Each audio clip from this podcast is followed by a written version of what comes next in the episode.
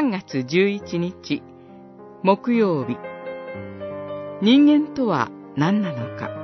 呼ぶ記7章。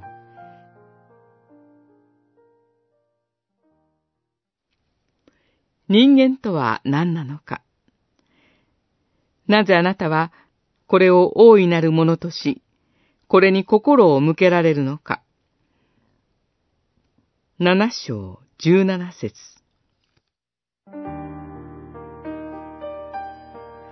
今朝の御言葉と同じことを詩篇の作者も歌っています。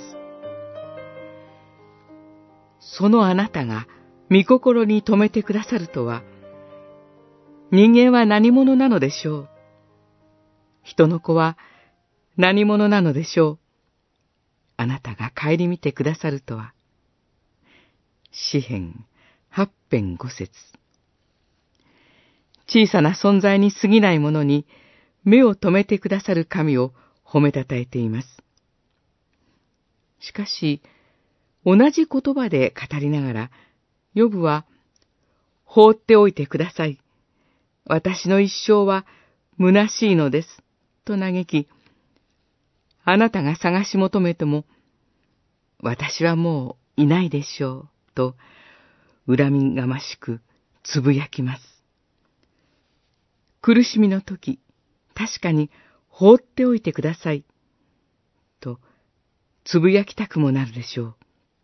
けれども、主なる神は、その小さなものに目を留めて帰り見てくださるお方です。苦しみの中でこそ、生ける誠の神を見上げましょう。先ほどの詩篇はこう続きます。神にわずかに劣る者として人を作り、なお、栄光と意向を冠としていただかせ、見てによって作られたものをすべて収めるように、その足元に置かれました。詩編八編六節七節